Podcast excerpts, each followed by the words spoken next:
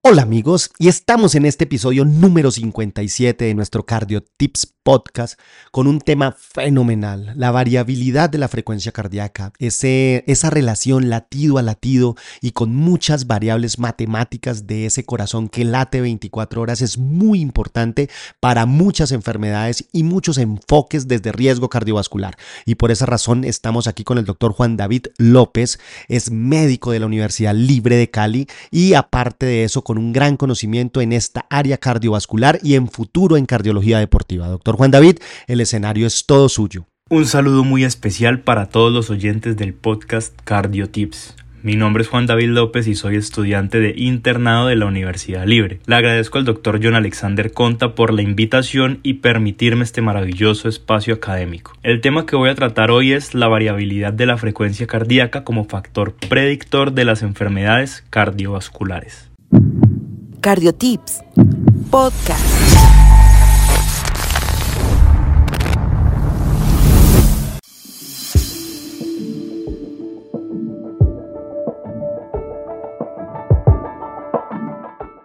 Considero que es muy interesante, ya que gracias al auge y mayor accesibilidad de los dispositivos portátiles como los relojes inteligentes y las bandas pectorales, es posible la medición constante de este parámetro, por lo que en un futuro no muy lejano tal vez se permitirá ampliar la perspectiva individual de cada paciente en lo que respecta su riesgo de padecer enfermedades cardiovasculares. Por ende, hablemos primero de las enfermedades cardiovasculares que como su nombre lo indica son aquellas que involucran al corazón y los vasos sanguíneos, en donde destacan la cardiopatía coronaria asociada a eventos de aterosclerosis y la enfermedad cerebrovascular, siendo estas las más prevalentes, con un aumento del 41% en las últimas dos décadas, que lamentablemente se llevan a más de 17,3 millones de personas anualmente.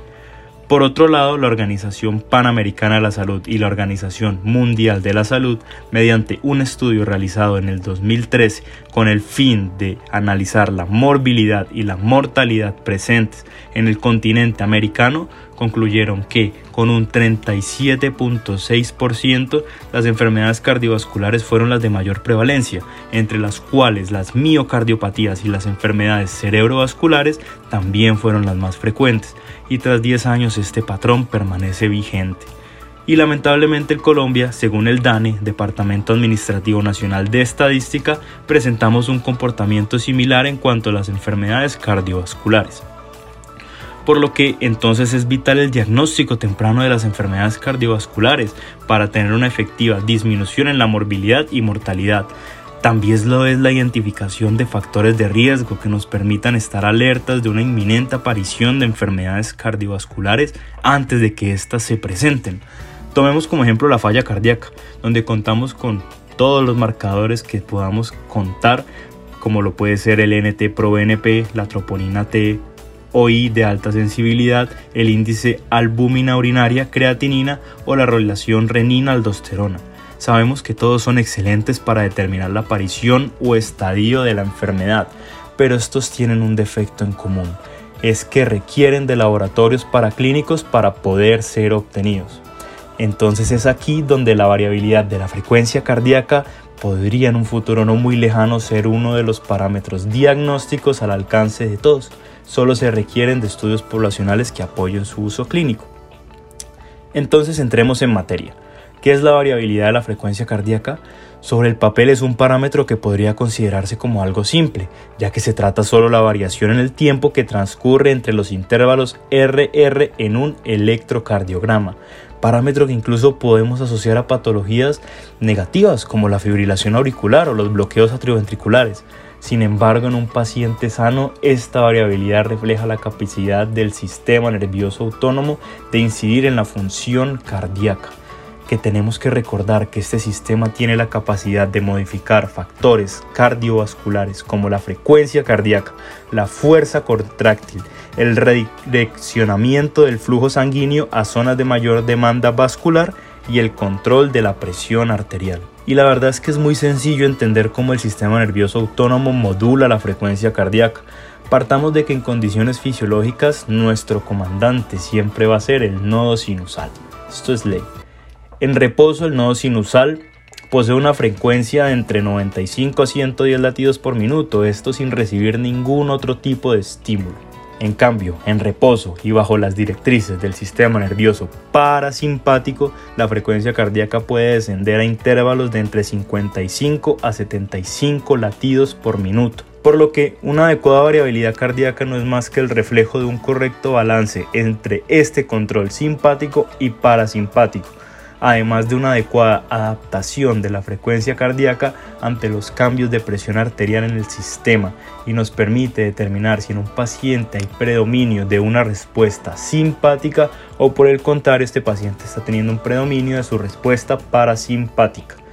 Y para hacer un resumen general, el panorama que nos brinda la variabilidad de la frecuencia cardíaca es el de la interacción de todos los circuitos de retroalimentación, ya sean autónomos o no autónomos, que regulan la actividad de marcapasos del nodo sinusal, así como la sincronización de este nodo sinusal con los requerimientos del organismo en cuanto a modular el gasto cardíaco, que sea acorde con estos requerimientos que estamos teniendo en nuestro día a día. Para extrapolar todo lo que ya les mencioné anteriormente al riesgo cardiovascular, tomemos de base una simple premisa. En el contexto de una disfunción miocárdica hay un aumento crónico de la actividad simpática y de las catecolaminas plasmáticas, lo que genera alteraciones en las propiedades electrofisiológicas del miocardio, promoviendo la arritmogénesis, es decir, que se van a generar más arritmias por esta actividad simpática. ¿Y cómo lo hace? Es simple, la taquicardia un simple aumento de la frecuencia cardíaca, un simple aumento que genera isquemia o disminución de la heterogeneidad en la repolarización ventricular, es decir, una repolarización ventricular que no se está dando de manera sincrónica. Aquí es donde juega un papel importante la actividad parasimpática, ya que esta tiene un efecto antiarrítmico al reducir la frecuencia cardíaca como al contrarrestar los efectos proarrítmicos del sistema nervioso simpático. Es decir, le dice al sistema simpático, viejo, estate un poquito más quieto, en pocas palabras. Pero sin embargo, como todo en esta vida, la clave está en el equilibrio, ya que un exceso de la activación vagal, es decir, de la activación parasimpática, nos va a generar síncopes, también nos puede generar bloqueos cardíacos y en algunos casos puede ser el desencadenante de la fibrilación auricular paroxística al aumentar el periodo refractario de las aurículas. Es entonces en este balance que encontramos el éxito. Ejemplo de esto es que en pacientes con falla cardíaca, una variabilidad de la frecuencia cardíaca reducida se asocia con un peor pronóstico. Entonces, ya tenemos claro qué es la variabilidad de la frecuencia cardíaca. La pregunta que nos surge es, ¿cómo la medimos? Como bien les había mencionado, esta medida no es más que la variación entre los intervalos R y R, por lo que un método común es el monitoreo Holter de 24 horas, ya que esta técnica nos muestra gráficamente cada una de las ondas R generadas con cada latido y además permite el análisis del tiempo en milisegundos que hay entre los intervalos R y R, además de las variaciones que se detectan entre estos intervalos consecutivos. Pero yo al inicio les hablaba de la portabilidad, y es que gracias a los dispositivos portátiles como las bandas de monitoreo del ritmo cardíaco e incluso con dispositivos portátiles como relojes, Polar, Apple Watch y otros smartwatch es posible llevar un registro diario de este parámetro, ya que como sabemos un dispositivo Holter no es algo que esté al alcance de cualquier persona. Entonces personalmente yo con un dispositivo Apple Watch es con lo que hago el monitoreo de la variabilidad de la frecuencia cardíaca de manera diaria. La medición puede cuantificarse mediante tres métodos principales. Las medidas en el dominio del tiempo, las medidas en el dominio de la frecuencia y la turbulencia del ritmo cardíaco, pero les haré hincapié en lo más importante de cada una de estas. Empecemos con las medidas en el dominio del tiempo. Entre estas tenemos el SDNN, que no es más que la desviación estándar de todos los intervalos RR y nos permite calcular la variabilidad entre todos estos latidos cardíacos sucesivos durante un periodo en un tiempo determinado. Un valor más alto de esta nos indica una mayor variabilidad y por lo tanto una mejor salud cardiovascular. El siguiente que tenemos es el SDANN, que es la desviación estándar de los intervalos RR medidos por 5 minutos y mide la variabilidad a lo largo de un día completo. Valores bajos pueden estar relacionados con el estrés crónico o problemas de salud. El siguiente que tenemos es el RMSSD, que es la raíz cuadrada de la media de las diferencias cuadradas entre los intervalos RR, que se enfoca en las variaciones de corto plazo y es una medida sensible para evaluar la influencia del sistema nervioso autónomo sobre la frecuencia cardíaca. Y un valor más alto nos indica una mejor regulación del sistema nervioso autónomo. Entre las medidas en el dominio de la frecuencia tenemos la potencia de baja frecuencia o LF en inglés que representa la actividad simpática y parasimpática combinada y se encuentra típicamente en un rango de entre 0.04 a 0.15 Hz y un aumento de esta puede estar relacionado con el estrés o la actividad física. Por otro lado tenemos la potencia de alta frecuencia que refleja principalmente la actividad parasimpática y se encuentra en un rango de 0.15 a 0.4 Hz y un aumento de esta puede indicar una recuperación adecuada después de realizar ejercicio, es decir, una buena regulación del sistema nervioso autónomo. Por último tenemos la turbulencia del ritmo cardíaco, que se refiere a los cambios en la frecuencia cardíaca después de una súbita aceleración o desaceleración del ritmo cardíaco y está generalmente causada por extrasístoles ventriculares y se mide mediante los dos siguientes parámetros. Tenemos el primero que es el slope, que es la pendiente del aumento y la disminución de la frecuencia cardíaca después de un latido prematuro ventricular. Una pendiente más pronunciada es considerado como un valor normal. Y luego tenemos la amplitud, que es la diferencia entre el valor máximo y el valor mínimo de la frecuencia cardíaca después de un latido prematuro ventricular. Y una mayor amplitud se asocia con una mejor función autonómica. Excelente. Entonces ya entendimos qué es la variabilidad de la frecuencia cardíaca y ya entendimos con qué dispositivos podemos medirla, además de los parámetros que nos brindan estos dispositivos. Para concluir el podcast me gustaría brindarle las aplicaciones clínicas que le podemos dar a este parámetro. Por primero, tenemos la evaluación del riesgo cardiovascular, ya que una menor variabilidad cardíaca se ha asociado con un mayor riesgo de eventos cardíacos adversos, como lo es el infarto agudo del miocardio y las arritmias graves.